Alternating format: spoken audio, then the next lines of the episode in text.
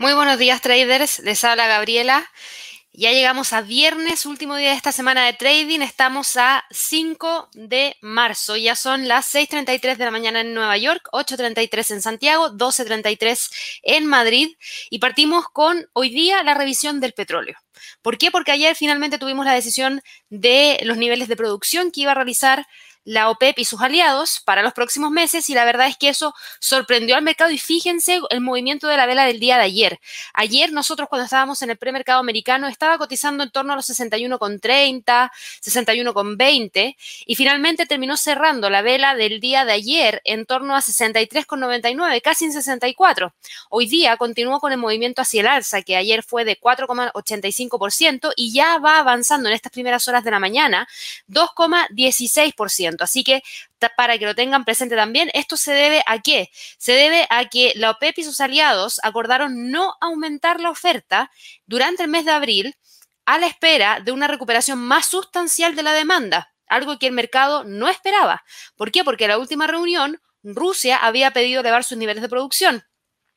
Eso sí, Arabia Saudita decía que no, que ellos no iban a aumentar sus niveles de producción y de hecho yo ayer les mencionaba que si bien teníamos a Rusia presionando bastante fuerte, habían algunas fuentes dentro de la OPEP que mencionaban que habían algunos países que no buscaban generar un aumento en la producción, sino que buscaban mantener los recortes. Y la verdad es que después de esta noticia, tanto el WTI, que es lo que estamos viendo ahora, como el Brent tuvieron fuertes movimientos hacia el alza, más de un 4%. De hecho, el Brent, si usted ustedes se fijan, también se movió ayer un 4,85% y hoy día continúa con el avance un 2,24% y nos deja con la cotización en 68,49.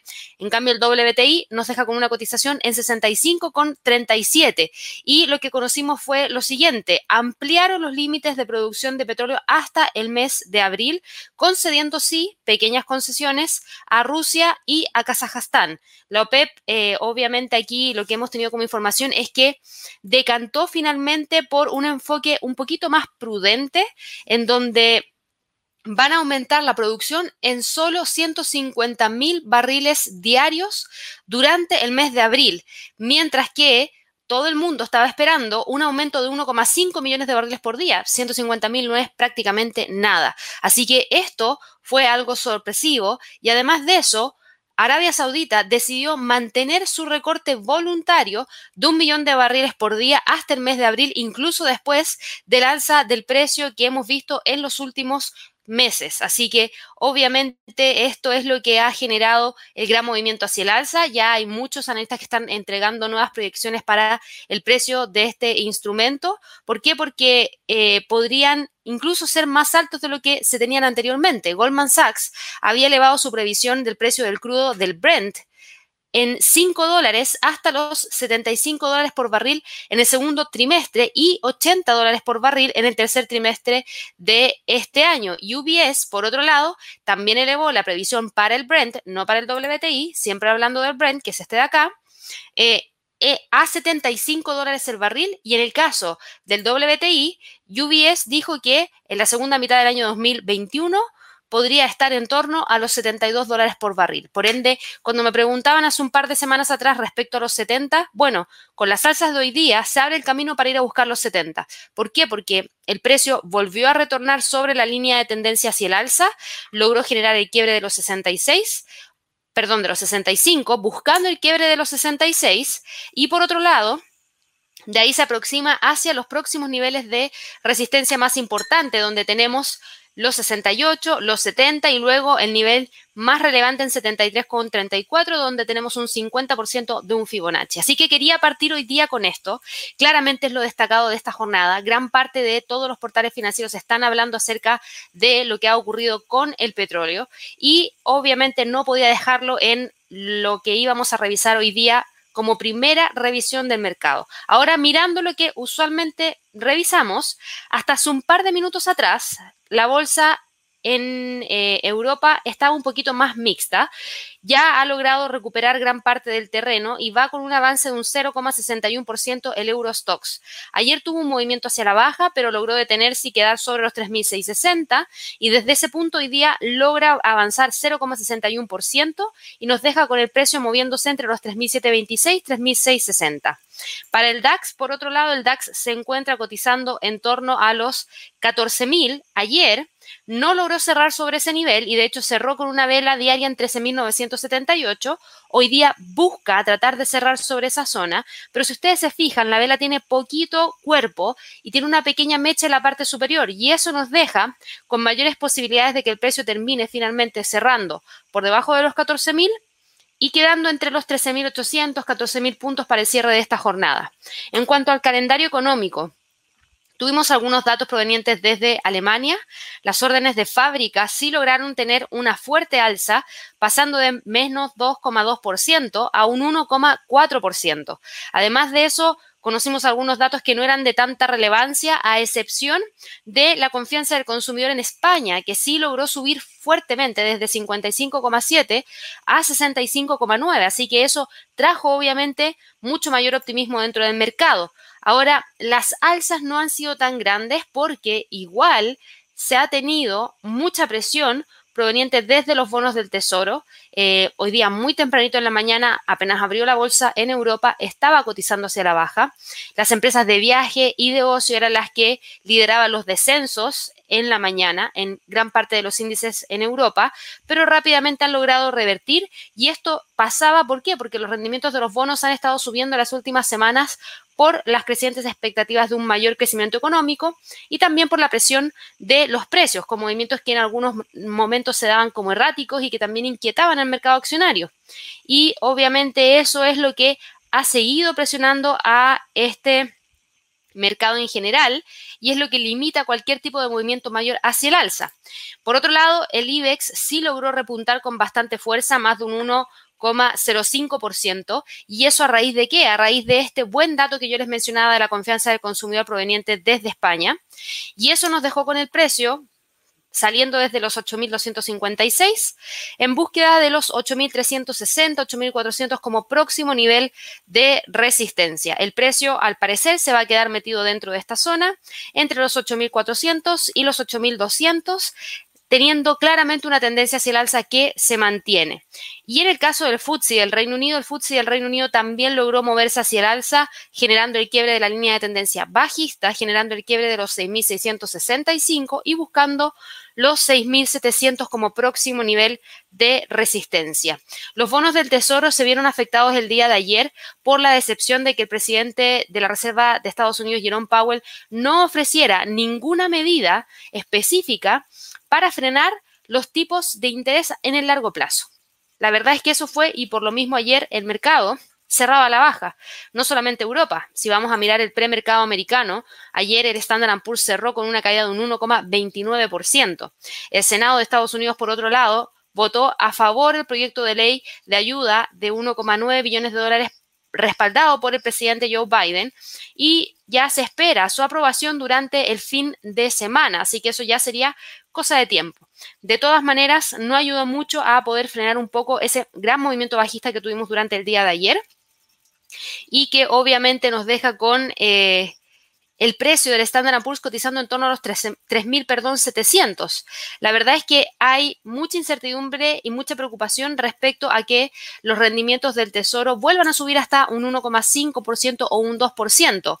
Y obviamente eso preocupa preocupa el mercado y preocupa sobre todo con la velocidad con la que está llegando esa alza. Así que eso es lo que ha generado esta mayor presión por parte del eh, mercado. Hoy día los futuros del Standard Poor's cotizaban en un principio sin grandes cambios, pero hoy día ya han logrado avanzar un poquito más en los últimos minutos, tratando de recuperar gran parte del terreno perdido. Y finalmente lo que tuvimos ayer, ¿qué fue? Respetar la línea de tendencia hacia el alza que teníamos marcada en el gráfico, que era el nivel que íbamos a monitorear para el precio de cierre de la vela de ayer en torno a los 3.755. Y finalmente sí se respetó, desde ese punto hoy día logra avanzar y aquí es donde viene lo importante. A las 8.30 de la mañana hora de Nueva York, vamos a tener la publicación de los datos del mercado laboral de Estados Unidos, el non-fan payroll. Así que allí tienen que prestar mucha atención. ¿Por qué? Porque vamos a conocer las nóminas no agrícolas que espera que suban en 182 mil, la tasa de desempleo que se espera que quede en torno a un 6,3% y los ingresos promedio por hora que se espera que estén en torno a un 5,3% en términos anualizados y a un 0,2% en términos mensuales. Además de eso, para el resto de la jornada vamos a conocer a las 2 de la tarde el presupuesto federal de Estados Unidos y con eso ya cerraríamos esta semana de trading. Pero claramente los datos del non-fan payroll podrían aumentar la volatilidad dentro del mercado laboral, así que vamos a tener que estar muy atentos a poder ver qué es lo que va a ocurrir. Por lo mismo, los quiero dejar invitados desde ya a que a partir de las 8 y cuarto de la mañana hora de Nueva York se unan al canal. Voy a estar siguiendo en vivo la transmisión del de, eh, non-fan payroll y obviamente los niveles de precio clave que podría estar impactando a los distintos instrumentos ligados al dólar, pares de divisa, mercado accionario, petróleo, oro, que son los principales que podrían tener bastante fluctuación a raíz del non-fan payroll. Así que a las 8 y cuarto, 15 minutos antes de que se publique la noticia, vamos a estar transmitiendo en vivo a través de nuestro canal de YouTube. Si todavía no se suscriben, por favor, hágalo desde ya, denle clic a la campanita para que así reciba la notificación y con eso ya son parte de, obviamente, todas las transmisiones que nosotros estamos realizando. En términos de niveles para hoy día, ¿Qué niveles podría tratar de respetar el Standard Poor's? 3.800 como resistencia y 3.700 como soporte. Esos son los niveles, obviamente con los 3.760 como el nivel más importante, 3.755 como el nivel más importante de soporte. Para el Dow Jones, el Dow Jones hoy día también logra rebotar después de haber visto la fuerte caída que tuvo el día de ayer la vela al retroceder más de un 1,05%. Finalmente, hoy día se encuentra cotizando en torno a los 31.000 sobre la línea de tendencia que va hacia el alza y que busca ir a buscar perdón, y que busca encontrar el próximo nivel de resistencia en torno a los 31.200. Creo que los niveles más importantes para hoy día van a estar entre esos 31.200 y los 30.600. Para el Nasdaq, el Nasdaq también logró respetar una línea súper importante durante la jornada de trading del día de ayer. Fíjese que el Nasdaq fue uno de los más dañados y cayó ayer un 1,95%. Y esa caída de un 1,95% nos dejó con el precio cerrando por debajo de la media móvil de 100, por debajo del soporte 1 semanal, que estaba en 12.500, pero sobre la línea de tendencia hacia el alza, sobre los 12.423, sobre los 12.296 que teníamos marcado como soporte a través de la acción del precio. Así que obviamente eso nos dejó con la línea de tendencia que trae desde el mes de junio del año 2020 respetándose. Para el día de hoy, los niveles más importantes están en 12.500, 12.296 y si logra continuar hacia el alza, la primera resistencia que el precio podría tratar de alcanzar estaría en base a la media móvil de 100 en 12.613. El dólar, por otro lado, también ha continuado con el movimiento alcista y hoy día avanza un 0,37% y nos deja fuera de la zona de congestión y rompiendo la media móvil de 100 periodos. Aquí sí hay que prestar mucha atención porque estamos viendo que el precio está dejando esta lateralidad y está tratando de ir a buscar los 11.831 como próximo nivel de resistencia. La verdad es que hay mucha fuerza hacia el alza por parte del dólar y eso claramente que frenó el movimiento alcista que podría haber tenido el euro dólar o la libra dólar. De hecho, el euro dólar hoy día cae profundizando aún más las caídas que tuvimos ayer de 0,81% y que nos dejaron con la vela cerrando por debajo de los 1,20, arrasó con ese nivel de soporte que teníamos marcado. Y hoy día busca el próximo nivel de soporte que está en 1.19. Así que ese va a ser el nivel que vamos a monitorear durante el resto de la jornada, junto con la resistencia en 1.19.799. La libra dólar también quiebra un nivel importante. Y ojo con esto porque está quebrando la línea de tendencia hacia el alza que trae desde el 22 de diciembre. Y en este momento incluso está buscando quebrar los 1.38. Si a raíz del el non-fan payroll llegamos a tener algún tipo de movimiento mayor hacia la baja por parte de este par, rápidamente podría quebrar los 1.38 e ir a buscar el próximo soporte que está acá abajo. Está en torno a los 1.37, acá. Ese sería el próximo nivel de soporte que tiene a través de, obviamente, niveles psicológicos. Voy a trazar un pequeño Fibonacci, eso sí, para ver si es que hay algo que queda un poquito más cerca. Miren, está quebrando 61.8 y claro, el próximo nivel 1.37.222. Ese podría ser la próxima zona. De hecho, yo creo que la zona más importante, si es que continúa con las caídas, va a ser esta zona de congestión que hubo acá entre los 1.3750 y los 1.3650 prácticamente. Esos podrían ser los niveles más relevantes para este par si es que continúa con las caídas durante el resto de la jornada de trading del día de hoy. Próximo nivel de soporte relevante, 1.38. El dólar frente al yen continuó con el movimiento alcista, fíjense, arrasó con la resistencia 2 semanal que teníamos marcada ayer en 107,80.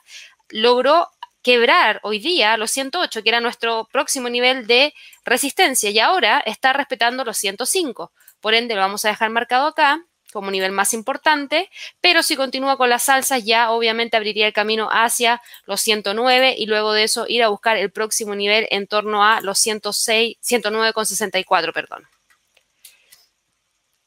Para el mercado de las criptomonedas, lamentablemente hoy día el Bitcoin sufre porque está cayendo más de un 2,10% y eso nos deja nuevamente por debajo de los 48.000, entre los 48.000 y los 44.000 todavía sí con tendencia alcista, pero lamentablemente no logrando continuar con el movimiento hacia el alza y en búsqueda de los próximos niveles en torno a los 52.000 hay menor demanda por parte de las criptomonedas durante esta jornada, hay más demanda para otros mercados y eso es lo que genera este retroceso por parte de este instrumento. Ethereum obviamente se une a las caídas del Bitcoin y cae un 4,07% y nuevamente nos deja oscilando entre los 1.600 y los 1.400 dólares por Ethereum. Ripple, por otro lado, Ripple ayer había tenido un fuerte movimiento hacia el alza, no logró cerrar sobre los 0.50, pero sí sobre los 0.4550 y son los niveles que hoy día estaría manteniendo entre los 0.4550 y los 0.50.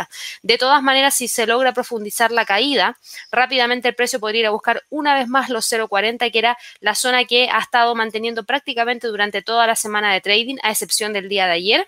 Así que mucho ojo porque el primer soporte estaría en 0.4550 y en extensión en 0.40. Por último, ya revisamos el petróleo, pero los niveles no los mencionamos. Hablamos un poco acerca del OPEP, hablamos de las alzas que había tenido, pero para esta jornada el próximo nivel de resistencia lo tenemos en torno a los 66 y luego de eso la resistencia 2 semanal que está acá arriba en 66,35. Claramente la tendencia sigue siendo alcista para el petróleo. En cuanto al oro, el oro lamentablemente quebró los 1.700 dólares la onza durante la jornada de trading del día de ayer. Hoy día incluso fue capaz de generar un nuevo mínimo. El mínimo que se alcanzó hoy día fue de 1.687 dólares la onza, así que viene muy presionado hacia la baja solamente respetando el 61.8% del Fibonacci, que de quebrar ya nos llevaría a los 1680 y vámonos a un gráfico mensual, porque eso de los 1680 lo debo tener por algo marcado ahí. Y claro, es la acción del precio que tuvimos acá, entre abril del 2020 y junio del 2020. Así que ojo con los 1680, que si lo llega a quebrar, entonces rápidamente abre el camino para ir a buscar los próximos soportes en 1598 y obviamente para llegar a los 1598, primero tendría que quebrar otros niveles más importantes como esta media móvil de 100 periodos en 1643. En gráficos diarios se ven los niveles claramente aquí en el gráfico donde el próximo nivel más importante está en 1657. Así que bueno, con eso finalizo la revisión de los mercados del día de hoy. Revisamos el mercado accionario en Europa, en Estados Unidos, el premercado en Estados Unidos, el mercado de divisas, el mercado de criptomonedas, el mercado de materias primas y para todas aquellas personas que nos están escuchando a través del canal de Spotify, los quiero dejar invitados a que puedan suscribirse al canal de YouTube para que puedan ver los gráficos y los niveles y además de eso, resolver las preguntas que están haciéndonos llegar a través del chat. En cuanto a todas aquellas personas que nos están viendo en otras redes sociales, también los dejo invitados.